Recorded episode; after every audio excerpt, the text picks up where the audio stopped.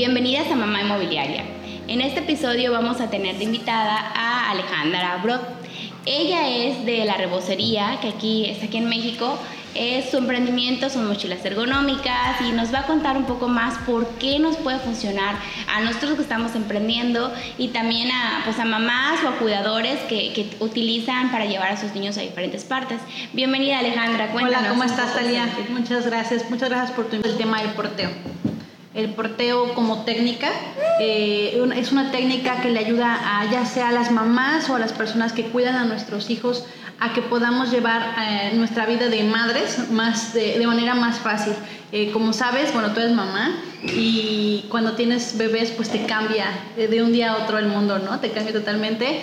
Y pues bueno, el porteo facilita y ayuda a muchas mamitas que ya trabajan o bien que están por trabajar o bien que quieren emprender algo a que puedan realizar esas actividades.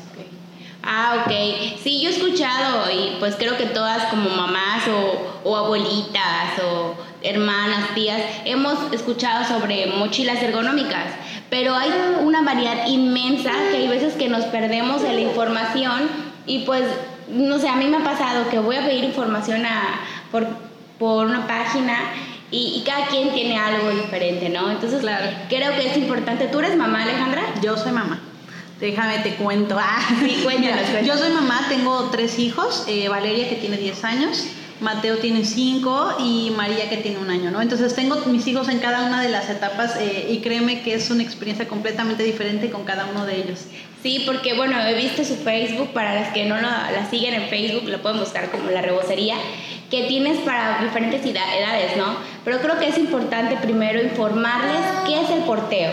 Claro, bueno, mira, eh, el porteo como tal, como te decía, es una técnica que te va a permitir llevar a tu bebé de una manera correcta y ergonómica. Ergonómica para la mamá, ergonómica para el bebé. Vamos a respetar la fisonomía tanto del baby como de la mamá y el porteo pues se adapta a las necesidades que va teniendo la mamá y el bebé conforme su crecimiento. Eh, para portear hay muchos tipos de, de portabebés que te permiten portear pero hay algunos que lo hacen de que no es de manera ergonómica, hay otros que sí lo hacen de manera ergonómica, ¿sale?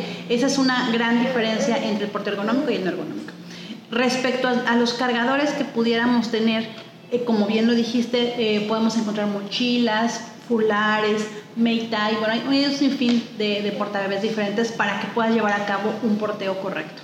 Y oye, para, bueno, no sé cómo se diga, porteadora, este, para la persona que, que imparte este curso, porque sé que no nada más es colgarte al bebé ya. O sea, yo te confieso que yo he agarrado a mi bebé y, me compré la clásica mochila que está mal, no la deben de comprar, y que no sabes ni cómo, ¿no? Entonces, se estudia para esto, haces diplomados, que, ¿cómo, ¿cómo aprendes?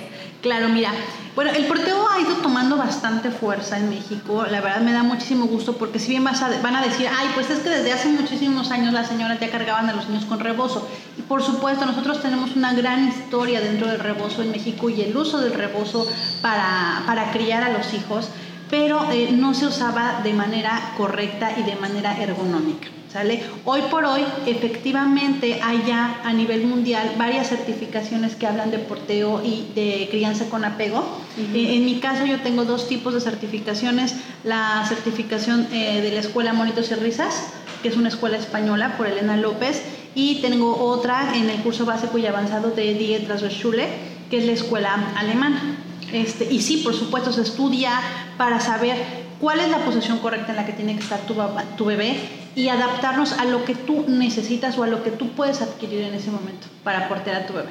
Wow, pues la verdad yo no sabía, creo que la mayoría pensamos de, no, pues nada más aprendes empíricamente, pero no, es, un, es algo que, que hay que profesionalizar, ¿no?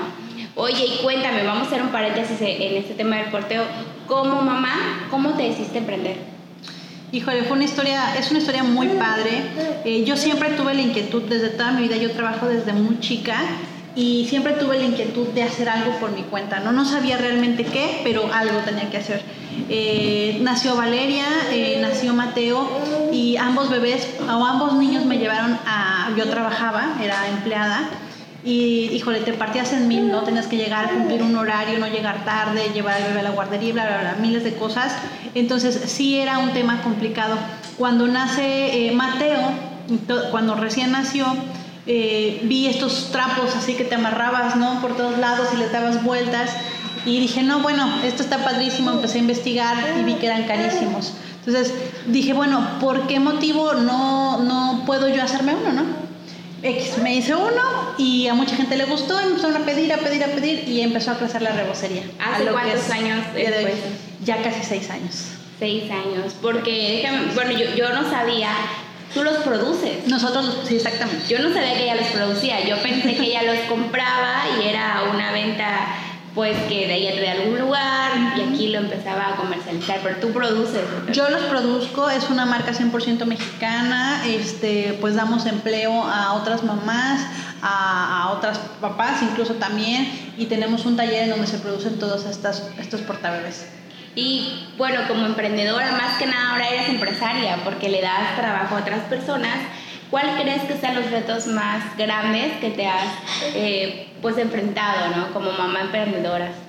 Bueno, mira, si lo vemos desde la perspectiva de mamá, eh, como emprendedora, pues eh, el hecho de tener un negocio y hacerte responsable, te conviertes en mamá de tres, que en mi caso eran tres, a mamá como de 20, ¿no? Porque tienes a tu cargo la responsabilidad de todo un negocio, de que sabes que tienes que alimentar a la gente que trabaja contigo. Entonces, tienes una responsabilidad de hacer bien tu trabajo, planearlo bien para que puedas cubrir las necesidades de tu empresa. Ok, sí, y aparte he visto que, que tu página, o sea, ya está muy bien segmentada, está en la parte de mercadotecnia, está muy padre como, como lo vas manejando y creo que eso es una de las cosas que luego como emprendedoras no sabemos ni cómo empezar, ¿no? Eh, no sabemos qué hacer, no sé si llevar como tal un manual, porque no hay un manual como tal de, ah, bueno, pasa uno, porque a veces no salen las cosas así, pero pues, ¿qué consejo les podrías dar tú a, esas personas que quieren emprender? Mira, yo creo que ahorita que mencionas el tema del marketing, yo soy licenciada en mercadotecnia de profesión. Yo amo el marketing, me gustan muchísimo las ventas. Toda mi vida me he dedicado a vender, a pesar de que, bueno, tengo la carrera como tal que te enseña publicidad, eh, miles de cosas. Yo me enfoqué mucho al tema de vender. Entonces, un consejo que yo les puedo dar a todas las mamás emprendedoras, pues uno es que porten a... Sí, y que lo busquen la rebocería. y que busquen la rebocería. La rebocería, www.larebocería.com, ahí pueden entrar, o www, este, bueno, en Facebook, la rebocería. Eh, pero algo que es bien importante, si tú no inviertes en tu negocio, no, o sea, así como inviertes son los resultados que tú vas a tener. Si tú inviertes en un flyer de 10 centavos, vas a tener resultados de 10 centavos. Si tú inviertes en, publicidad bien pagada, bien estructurada, bien planeada, bien segmentada, pues esos van a ser los resultados que puedes tener. Sí, porque he visto que tienes no sé cuántos, pero muchísimos seguidores. este, y pues tienes toda la razón. Debemos de, de verlo como una inversión, porque muchas veces cuando emprendes crees que es un gasto ¿no? Y no, esto es lo que, la semilla que te va a dar en algún futuro, pues más trabajo, ¿no? Exacto. Sí, la verdad, es, eso está muy padre, me, me encanta todo lo que haces, eh, los videos y todos los consejos que das, los posts, yo te sigo en Facebook, que ya le voy a comprar una mochila, porque los que, bueno, ya me han escuchado, tengo un bebé de seis meses, entonces, pues ahorita si lo escuchan ruiditos es porque aquí está. No, y, sí. y lo tenemos, bueno, como estamos sentadas, pues no lo tengo que estar cargando, pero para salir, pues sí, se utiliza muchísimo. Entonces, quiero que, que ya ahorita que vemos la parte del emprendimiento, vayamos un poco más profundo a la parte del porteo, ¿no? Porque muchas mamás cuando voy a poner, no, pues la rebocería es la que está invitada, pues quieren escucharlo por eso, porque no saben. Entonces, ¿cuáles son unas unas recomendaciones fáciles para que ellas puedan saber cuál es la mochila o fular. ¿Cuál es el portabebé ideal? Exacto. Bueno, mira, de entrada nosotros brindamos como tal una asesoría. Eh, en este caso, como yo, persona certificada de asesora de porteo, eh, capacité a mi equipo para que pueda también recomendar, hacer este tipo de recomendaciones a través de nuestros canales de comunicación. Eh, la mamá se comunique con nosotros y nosotros hacemos una serie de preguntas. Por ejemplo, ¿en qué clima está? Es básico. el clima, preguntamos la edad del bebé, la talla del bebé, cuánto mide, si hay algunos problemas físicos, por ejemplo, hay veces que hay bebitos que son hipotónicos, es decir, no tienen tono muscular, eh, o algún tema que fueron prematuros, para saber también, por ejemplo, en caso de que hayan sido prematuros, si tienen el desarrollo eh, en talla de acuerdo a los meses de nacimiento, etcétera. Se preguntan muchísimas cosas que nos permiten nosotros conocer y saber eh, cuál es el portabebé ideal. Y algo bien eh, relacionado con esta situación que estamos platicando ahorita, la mamá que emprende, cómo son sus actividades. No es la misma una mamá que está en casa, que tiene la oportunidad de, estar en casa todo el día, a la mamá que tiene que salir, a la mamá que tiene que hacer un transporte público, a la mamá que tiene coche. O sea, todo eso se analiza y con base a eso se da una propuesta. O sea, no es lo mismo, por ejemplo, mis necesidades y para las mamás que nos dedicamos al mundo de bienes raíces no todas, pero no sé, la mayoría contamos con automóvil. Entonces es básicamente subirlo al automóvil, pero de ahí tenemos que caminar para enseñar las casas. Aquí, ¿cuál nos recomendarías? Pues mira, primero de entrada vamos a... ¿Qué te parece si hacemos un ejercicio con tu bebé? ¿no? Ándale, sí. Eh, ¿Cómo es el clima donde vives? Bueno, los que no sepan, estamos aquí en Playa del Carmen, entonces es un clima tropical. Exacto. No hay un calor intenso como por ejemplo en Mérida, pero es un calor, eh, pues húmedo, ¿no? Es húmedo. Ok. Eh, y en este caso tú usarías tu portabebé, por ejemplo, en algunas ocasiones pudieras mostrar un inmueble y pudieras llevar a tu bebé contigo, ¿no? Así es, sí. Ok. Bien. ¿Tu esposo portea? ¿Le gustaría portear o solamente te...? Sí, sí le gustaría portear. Ok, perfecto. Entonces, bueno, andas en carro. Ok, eh, no, no la conocen. Aquí Italia es súper guapa, súper bonita, súper delgadita. Eso también es muy importante a veces preguntar para saber igual qué tipo de porte bebé y por lo que entiendo tu vida pues es activa, ¿no? O sea, sales, vas, vienes. Bueno, mire, yo en este caso, por ejemplo, te recomendaría una mochila ergonómica. Uno, pues por la practicidad de cómo colocarla, eh, tendría que ser una tela de malla, eh, que manejamos diferentes tipos de telas, pero la malla es una tela que se adapta muy bien al calor o lino, que es una mochila de tela premium, nosotros le llamamos. Eh, el lino tiene muchísimas propiedades que, que, permite que no sientas tanto el calor, también tu bebé. Y eh, es muy fácil de quitar, es muy fácil de poner, la haces bolita, la guardas en tu bolsa y te vas, ¿no? Entonces yo creo que para ti sería muy bien. ¿Por qué te deseo de tu complexión, de que eres delgada? La mochila permite que cruces los tirantes en la espalda y entonces tengas un poquito más de soporte. Okay. todo eso se analiza, todo eso se ve, este, y así se recomendaría un portal. Y por ejemplo, bueno, yo estoy aquí contigo, pero las personas que no viven en la misma ciudad que tú, eh, ¿les puedes dar asesoría online? Claro. Claro, nosotros todo lo hacemos online. De hecho, no tenemos tienda física, todo lo hacemos en línea. Eh, yo hago eh, entrevistas en Zoom, una aplicación con mamás que si lo requieren. También doy asesorías en línea y toda la venta se genera a través de la página web y a través de la asesoría en inbox o Instagram. Ah, ok. Sí, eso es la verdad, perfecto, porque hay muchas que, que no tenemos tiempo, y más con el bebé, pues de ir a una tienda física y todo esto, entonces en cualquier momento que tengan libre pueden pues ver todas las opciones que tiene la rebocería. Otra cosa que es importante para las que no puedan visualizar esto que nos está explicando, vamos a dejar las notas del episodio donde vamos a poner unas imágenes de, de los fulares y mochilas ergonómicas que manejan y ya cualquier duda pues se van a poder ir a, la página de internet para que pues aquí Alejandra las atienda personalmente. Oye, y otra pregunta, ¿qué, ¿qué, cambia por ejemplo para las mamás que nos escuchan y viven en lugares donde hay mucho frío? Creo que en México no va a haber, no sé, pero... Sí, hay momentos en los que sí, o hay mamitas que viven cuando vienen las, los periodos de invierno, es, que es un invierno muy crudo, eh, bueno, obviamente otra cosa que es muy importante y todos esos tips los pueden ver dentro de nuestra, nuestro canal de YouTube, por ejemplo, o en nuestra página de Facebook en el área de videos, eh, cómo portear y cómo vestirte para que tú y tu bebé estén cómodos. Cuando tú porteas, el portabebé en sí es como si trajeras ya una cobija. Entonces, para climas calurosos recomendamos nosotros eh, ir frescos, eh, y tanto tu bebé como tú, camisetita de sin mangas y para bebitos a lo mejor incluso hasta en pañalero para que no les dé mucho calor. En climas fríos, pues bueno, se recomienda usar pantalón y es aquí es muy importante, el porteo no se recomienda usar mamelucos. Sí, qué bueno que tocas ese tema. Yo compré, como te estaba comentando, compré una mochila elástica en una Walmart. Entonces es una una mochila que tienes que amarrar una cosa aquí, ¿no? Entonces nunca me pude acomodar. Pero una de las cosas que yo noté es que al bebé le apretaba los pies. Exacto. O sea, y quedaba así su mameluco, que le quedaba grande. O sea, estaba todo apretado sus piecitos. Entonces, he leído en algunos ese punto que tocas, ¿no? Que, que, no hay que ponerle los mamelucos. Se puede poner siempre y cuando sea dos tallas eh, mayor a tu bebé, o sea, que le quede se jala, ¿no? Exacto, se jala. Y hay muchas mamitas que tiran la toalla en el proteo porque sus bebés empiezan a llorar, entonces creen que está Sí, no, pobre, se le está lastimando. Sí se está lastimando, piensan que es por el portabebé pero es más que nada por el mameluco cuando llegan a poner. Algo que también me gustaría rescatar aquí, que, que es muy importante, es que el portabebé tiene un 80% de responsabilidad en un porteo ergonómico y el otro 20% lo tiene el portador. Si tú compras un, un portabebé y lo usas de manera inadecuada, se convierte en un, la clásica cangurera que... Se no va a servir de nada. No, o sea, sí vas a cargar a tu bebé, pero no lo vas a cargar ergonómicamente.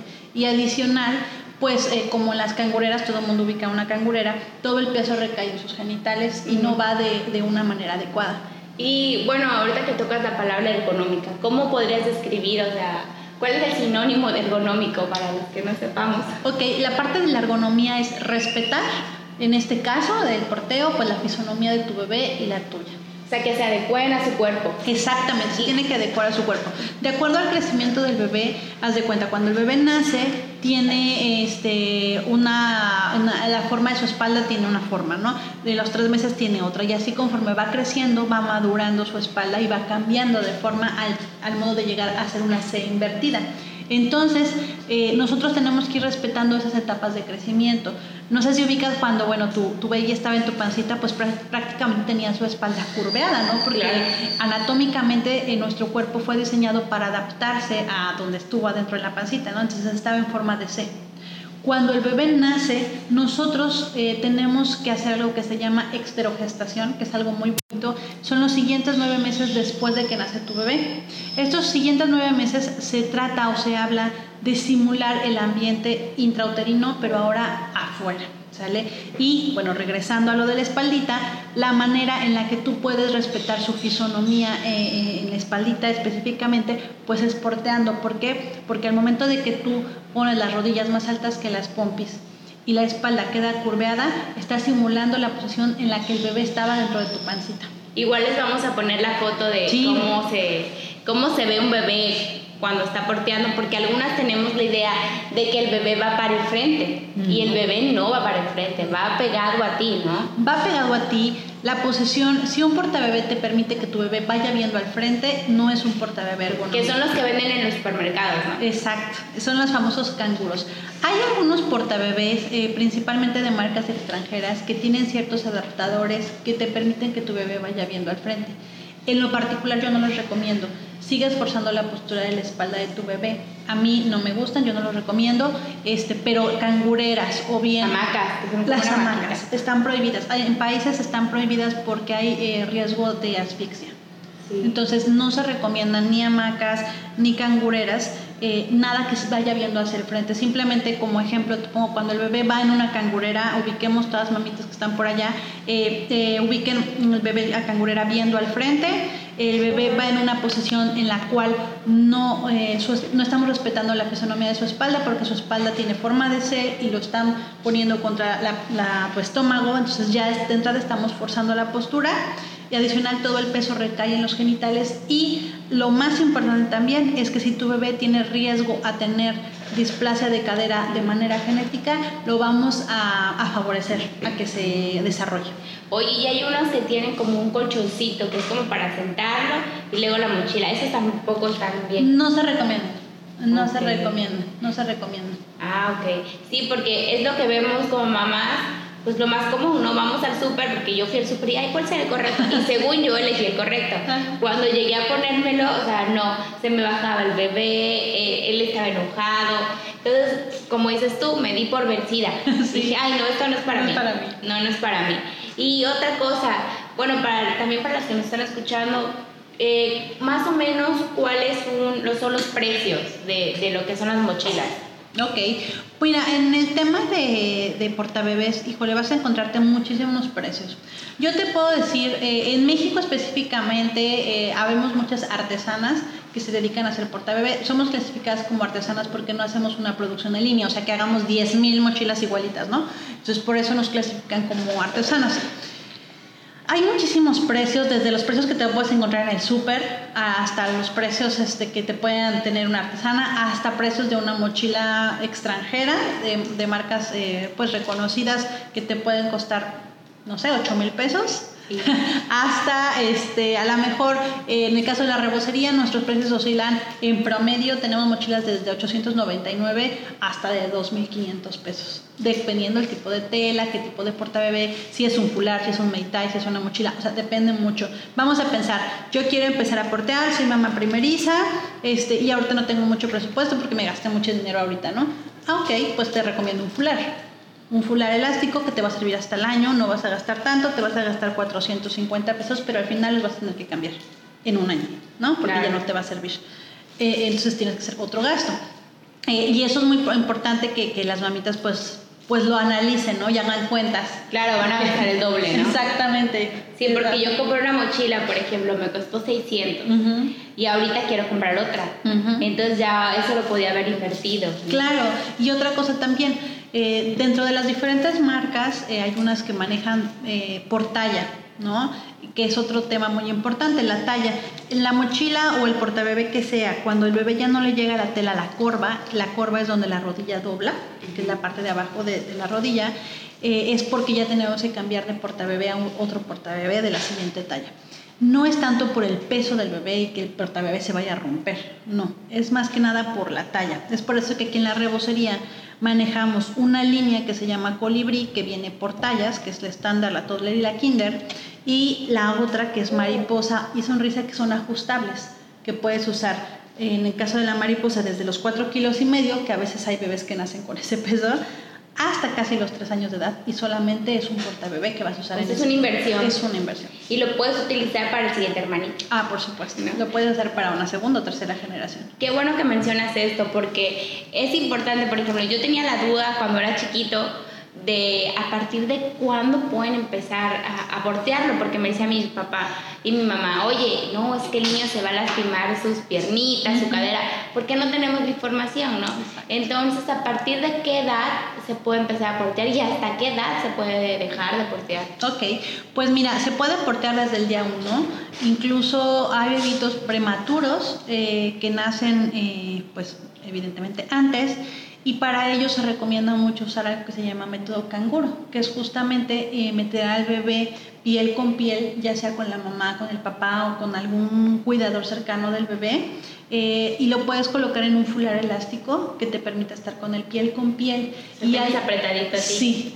Y hay estudios donde se demuestra que el desarrollo del bebé prematuro versus un bebé que no tenga ese tipo de cuidados evoluciona de una manera diferente. Entonces, bueno, lo puedes portear desde el día uno. Aquí también interviene mucho, eso es respecto al bebé, respecto a la mamá. Hay que ver si tuvo una cesárea. Es lo que te iba a preguntar también. Hay que ver si tuvo este, un parto natural, hay que ver cómo está su suelo pélvico. Hay muchas cuestiones que, que, que podemos... Eh, que necesitamos saber cuando una mamá recientemente acaba de nacer. Principalmente vamos de la mano con el ginecólogo y con el pediatra o con el ortopedista. También eso es bien importante. Eh, si, por ejemplo, tuviste una cesárea, eh, te voy a poner un caso muy dramático, ¿no? Tuviste una cesárea, se te abrió tu herida, bla, bla, bla, pues no puedes cargar a tu bebé en esos momentos hasta que el médico te dé te dé Entonces, mm, por lo que voy entendiendo, la mochila o lo que tú vayas a elegir para hacer el porteo, es no nada más agarrarlo por el que te guste, sino ahí es una investigación que hay que hacer de la mamá y del bebé, de, de, muchas cosas ¿no? que ya vamos a poder eh, enumerar más en la página de la rebocería. Ok, sí, porque pues como mamás no sabemos, o sea, yo agarraría una mochila y, sabes también qué pasa, que hay tanta variedad que, por ejemplo, te hablo por mí, terminas no comprando nada. Entonces hay que, yo estoy confundida, mejor ya no compro. Sí. No lo vaya a lastimar. Es sí. Dices, ¿qué hago? O sea, ay, no, ya mejor no lo compro. Y todas las personas dicen algo diferente y en internet encuentras cosas diferentes y en, en todos lados, ¿no? Sí, y aparte me gustaría tocar un tema importante en México, específicamente en México, existen muchos mitos respecto al porteo. ¿En qué sentido? O sea, y hablo México porque en países europeos no existe esto de que, por ejemplo, yo he oído, eh, se le van a colgar los cachetes, se va a hacer charrito, se le van a abrir las piernas. Se le van a abrir las piernas, se ven brasilar, te está tomando la medida, déjalo llorar. Híjole, todo eso todo eso hace que como mamás nos quiten ese empoderamiento de tomar la decisión y decir, esto es lo que yo quiero para criar a mi bebé. Sí, claro, pasa lo mismo que con la lactancia materna, ¿no? Ah, sí. que, que hay tantas opiniones que ya luego uno no sabe si está bien o está mal y que te dicen eso. Lo más clásico, este, se va a mal acostumbrar, se va a pegar a ti. Entonces yo les digo, bueno, pues a quién más va a tener apego si yo soy la mamá. Sí, exacto. Pero bueno, es, es cuestión de que creo que esta generación se está llenando más de información, ¿no? Desde lo que hablabas hace rato, retomando que decías, de una crianza respetuosa, ¿no? Es que mi mamá me daba un chaquetazo y no pasaba nada, ¿no? Bueno, gracias a Dios somos personas de bien, ¿no?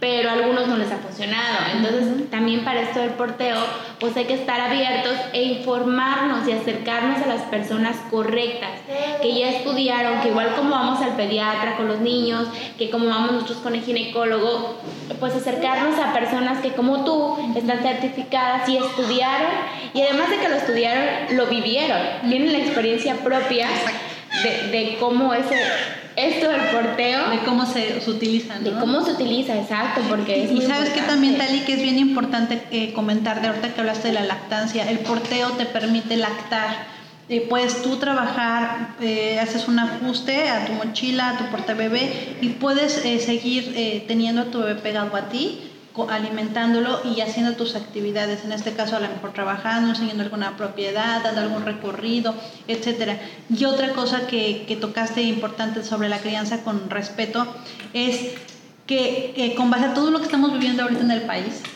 eh, es, un, es fundamental que como mamás tenemos una responsabilidad muy importante desde ahora de criar niños diferentes, niños con amor, niños con respeto, niños este, educados desde, desde nuestro amor propio para darles a ellos eso. Claro. Juntitos a nosotras. Un tema que tocaba yo en uno de los primeros podcasts es que pues el amor, el cariño, la convivencia, que el tiempo que le podamos dedicar a nuestros hijos es la semilla que va a crear un cambio en el futuro. O sea, no lo vamos a hacer de un día para otro, pero es poco a poco, ¿no? Entonces ya estamos en, en, otras épocas donde gracias a Dios la actualidad, pues, eh, bueno, la actualidad ha ido cambiando y mejorando la información y pues hay que ocuparlo, ¿no? No hay estar cerradas. También respeto a las personas que quieran tomar algunas ideas que les funcionaron y que son buenas, pero pues hay que combinarlas, ¿no? Y esto el porteo, qué bueno que mencionas lo de la lactancia yo soy lactancia materna con mi niño y él empezó a comer. Pero busca, pues, comer. él no le importa si yo estoy en medio de una presentación, él quiere comer. ¿no? Exacto. Entonces, esta parte de, de, de, la mochila, pues le puedes dar ahí, ¿no? Exacto. Y él mismo lo busca, tú lo ayudas. ¿cómo? Sí, mira, eh, partiendo del principio de que nuestro bebé está frente a nosotros. Llega a la a la barbilla. Eh, el bebé tiene que quedarse, le llama a un beso de distancia. Incluso ese es nuestro eslogan, se llama Creciendo Juntos a un beso de distancia.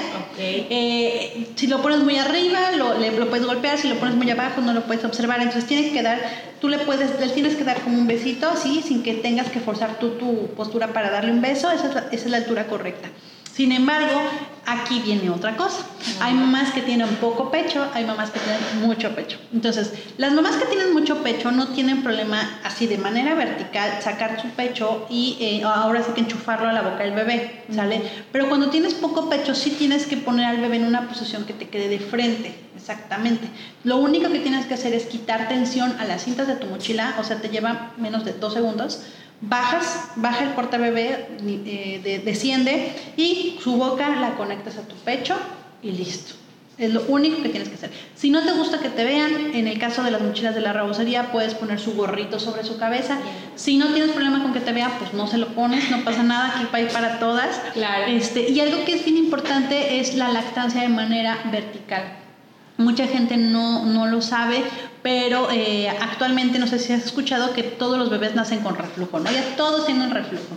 Y esto pues sí es un tema desgraciadamente muchas veces de mercadotecnia por el uso de las fórmulas, ¿no? Este, hay veces que no, o sea, ojo, hay que informarnos, no, no quiero decir que no, ¿no? Eh, que no exista. Pero el sistema digestivo, así como todos, la mayoría de los sistemas de nuestro bebé son inmaduros, sistema nervioso, sistema digestivo, sistema óseo, muchos de los sistemas y uno de ellos, que es el digestivo, no está maduro. Entonces, eso lo que hace es que nos regresa la leche y al momento en el que el bebé eh, entra la leche, se le forman, digamos, como cápsulas de aire, que son los famosos cólicos. ¿Sale? El porteo te va a ayudar a que tú puedas reducir cólicos y que puedas eh, el bebé no regresarte la leche, porque si tú estás de manera vertical dando pecho, el flujo de la leche baja directamente a la pancita. Sí, claro.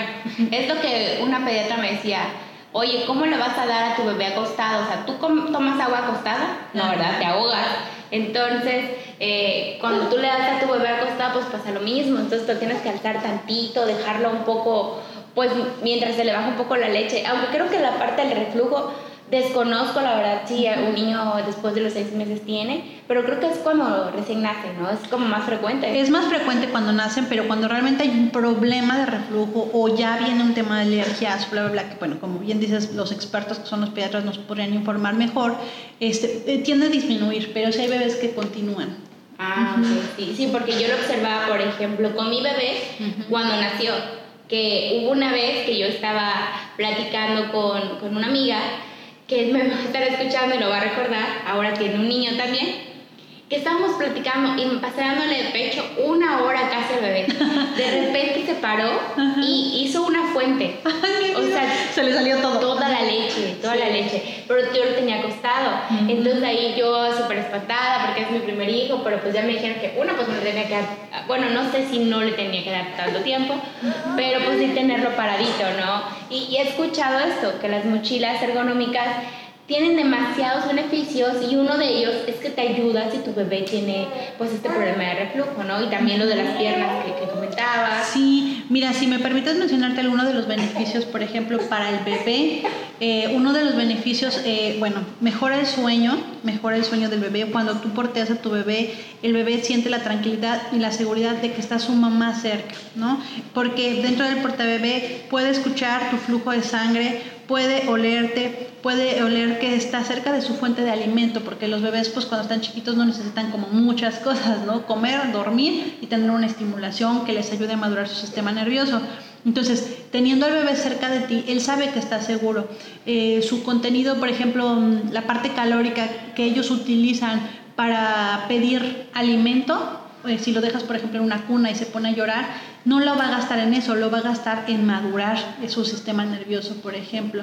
O sea, tiene muchísimos beneficios, mejora el sueño respecto a su cadera, pues permite que la, la cadera madure correctamente porque la mantiene en una posición adecuada, este, la parte de la seguridad, la parte de, de, que sabe que está con la persona que, con la que se siente seguro, entonces le permite socializar un poco más. Y para la mamá, bueno, pues te mantienen una postura adecuada, porque por lo general nosotras estamos todas chuecas, o traemos al bebé a la cadera y nuestra espalda está como en forma de S, digámoslo así. Te haces miran yo como Justamente. lado. Justamente. Este, entonces mantiene tu postura, eh, hace que pues no te preocupes también eh, tanto, ¿no? Por dónde tienes a tu bebé, dónde está, porque lo tienes ahí cerca, sabes que, que está seguro, ¿no? O sea, puedes hacer los, las cosas de tu casa también. Exacto. Puedes a la espalda y continuar haciendo labores. ¿Puedes portearlo a la espalda? Claro, por supuesto ah, que puedes. no sabía. Yo pensé que solo tenías aquí ese yo. O ni siquiera hacer, por ejemplo, la comida, me lo echo de espalda. De hecho, mira, ahorita eh, no me quiero ir y al final me gustaría cerrar con la parte de las, este, las, los puntos de seguridad del porteo no se me vaya a olvidar comentarlo a las mamitas porque es bien importante, pero el porteo a la espalda se realiza una vez que el bebé ya se sienta solo por sí mismo. No que tú lo sientes y que lo pongas almohadas, no. Él se tiene que apoyar porque esto nos habla de una madurez que va a permitir que el bebé ya pueda por sus propios medios tomarse, agarrarse o buscar un, un punto de defensa en caso de que se quisiera sentir que se cae. ¿sale? Entonces se tiene que sentar por solo por sí mismo Y la mamá es muy importante el papel que juega aquí, porque uno lo debe de hacer segura, con confianza y debe tener experiencia en el porteo. Ejemplo, si tú hoy me dices, ¿sabes qué? Le voy a empezar a portear a mi bebé por primera vez y lo quiero hacer en la espalda, yo te diría, no, hoy úsalo, te doy dos, tres meses, nos volvemos a ver y te doy una asesoría para portear la espalda. Porque es muy específico la manera en la que se tiene que hacer el pase, pues puedes evitar un accidente, ¿no? Porque se te puede caer tu bebé y, y pues si hay accidentes pasan. Y cuando tú vas a empezar a, portear, ¿alguien te tiene que ayudar para ponértelo en la mochilita o ¿En la espalda? Sola? No, también en general. No, no, no, es muy fácil colocarla, es muy fácil. Mira, muchas bebitas, muchas muchas mamitas a veces tienen miedo de lastimar a su bebé. Realmente el bebé es muy flexible. O sea, eh, por ejemplo, tú ahorita estás cargando a tu bebé, no vas, sube, lo, haces, lo mueves. Es muy flexible. Eh, Siento que cuando lo meten en el portabebé creen que es como un artefacto como extraño y se me espantan. Y no, si la primera vez te quedó chuequito no pasa nada, no le vas a crear un daño permanente. O sea, eh, tienes que confiar en lo que estás haciendo y que lo estás haciendo bien. O sea, decir, ok, la próxima vez lo coloco mejor. Sí, todos los portabebés tienen una curva de aprendizaje. Sí. O sea, probablemente el primer día no te va a quedar 100% bien colocado. Sí tienen una curva de aprendizaje. Sí, claro, como todo. como todo, no sabemos, no nacimos aprendiendo cómo darle de comer al bebé, cómo tratarlo, entonces me imagino que es exactamente lo mismo. De hecho, en las pláticas que yo tengo, nosotros hacemos talleres una vez al mes en algún estado de la República y yo le comento a las mamás, este, la primera vez que tú vas a portear, yo te recomiendo que te vayas, te desnudes frente a un espejo Así, tú desnuda tu bebé desnudo, agarras tu porte bebé y te veas. Que nadie te esté contigo, que nadie te esté diciendo, ay, se le va a hacer, se le va a caer, se le va a abrir, se le va a poner, se le va. Que todos opinen, ¿no? Sola, es un encuentro contigo y con tu bebé. Es volver a reconectarte, eh, porque cuando nace tu bebé te desconectas. Entonces, este, es un conectarte nuevamente y es un momento muy bonito. Sí, claro, y además, pues muchas mamás, aunque no porteamos, traemos al bebé cargando la mayor parte del tiempo. Entonces, pues imagino que, que, pues este proceso que nos dices, pues va a ser muchísimo mejor, ¿no? Igual nos dicen para la lactancia, que empecemos, eh, pues sí, sin ropa y le demos de, de, comer al bebé y ya poco a poco nos vamos volviendo expertas nosotros en darles de comer y ellos en comer, ¿no? Exactamente, sí, sí, sí, es, es muy importante que, que, tomes esta curva de, de, aprendizaje como eso, como un aprendizaje y no como una frustración. ¿no? Ahorita también me, me, comentabas el tema de porteo a la espalda, yo te diría como que también el porteo tiene algunas restricciones que he visto que muchos papitos o mamitas no lo siguen, pero por ejemplo, no puedes portear en una bicicleta, en una motoneta, en una motocicleta, este, no cocinar, me decías el tema de cocinar, este, luego nos, nuestros eh, gustos culinarios por, por, la cocina y todo esto se ven frustrados porque el bebé llora, dónde lo voy a poner, no sé qué. Bueno, lo colocas a la espalda y puedes cocinar, jamás con el bebé enfrente. No, y aparte imagínate que vas a freír algo y salta, no, no, no. no, Yo lo pongo a mi bebé en su carriola, pero lo pongo lejos. Sí. O sea, lo estoy viendo, pero, pero lejos porque me da un poco de miedo todavía o que ellos meten las manos, no, tantos accidentes que pueden suceder. No, no, no. Eh, tiene que ser a la espalda, no bicicletas, te decía, eh, no puedes hacer eh, ejercicio de alto impacto, de cuenta que te pongas a hacer, no sé, a brincar, ¿no? crossfit, no sé, cosas He visto que hay, pero clases o, grupos que es para bailar con el bebé, ¿no? Exactamente, pero para eso también hay otra certificación de danza con bebé para que tú puedas como instructora de danza con bebé dar eh, baile, pero baile que no sea de impacto, que le lastime a tu bebé. Si no te vas a poner a brincar muy fuerte con el bebé ahí. Ellas conocen qué tipo de movimientos puedes hacer para que esos movimientos no sean agresivos para tu bebé. Ok. Y bueno, una de las últimas preguntas, este, he visto que también hay eh, fulares o mochilas para el agua. Exacto. ¿Y ahí, cuál es la diferencia? Bueno, mira, nosotros vendemos el fular de agua. El fular de agua es de una tela muy delgadita, es como si fuera malla. Eh, y uno, se seca súper rápido y dos, eh, tiene varias funciones. La verdad es que es algo muy, muy padre que ahí en mi página pueden ver, he hecho videos eh, utilizándolo. Ejemplo, la primera que me encanta es la ducha. Cuando estaba chiquito tu bebé, ¿cómo lo bañas? Pues en su bañador, pero con una como una maquita, que es como una camita para sentarlo. Ajá, o sea, así es como mucho circo, ¿no? Que el agua y que la temperatura y que métele el codo y qué onda, Sí, porque se mueve mucho, es como una gelatinita. Exacto, y se te resbala horrible y te da miedo. Entonces, colocas tu portabebé, lo pones en el portabebé, eh, bueno, en este caso el fular de agua, te metes a la regadera y la, la, ducha o la, la, regadera le da un ligero masaje a tu bebé con, con el agua, evitas el riesgo de que se te vaya a caer y con el jaboncito y tu manita, pues metes dentro del fular y le lavas sus piernitas, sus plieguecitos, su colita, su, su cuellito, sus axilitas, todo. Y en el chorro del agua tu bebé está disfrutando un, rico masajito. Oye, Entonces, ya, no tienes el riesgo de que te vaya a caer, pero para nada, porque está súper resguardado ahí adentro. Este, y tu bebé está teniendo un ligerito masaje, la pasa muy bien, esa es una función.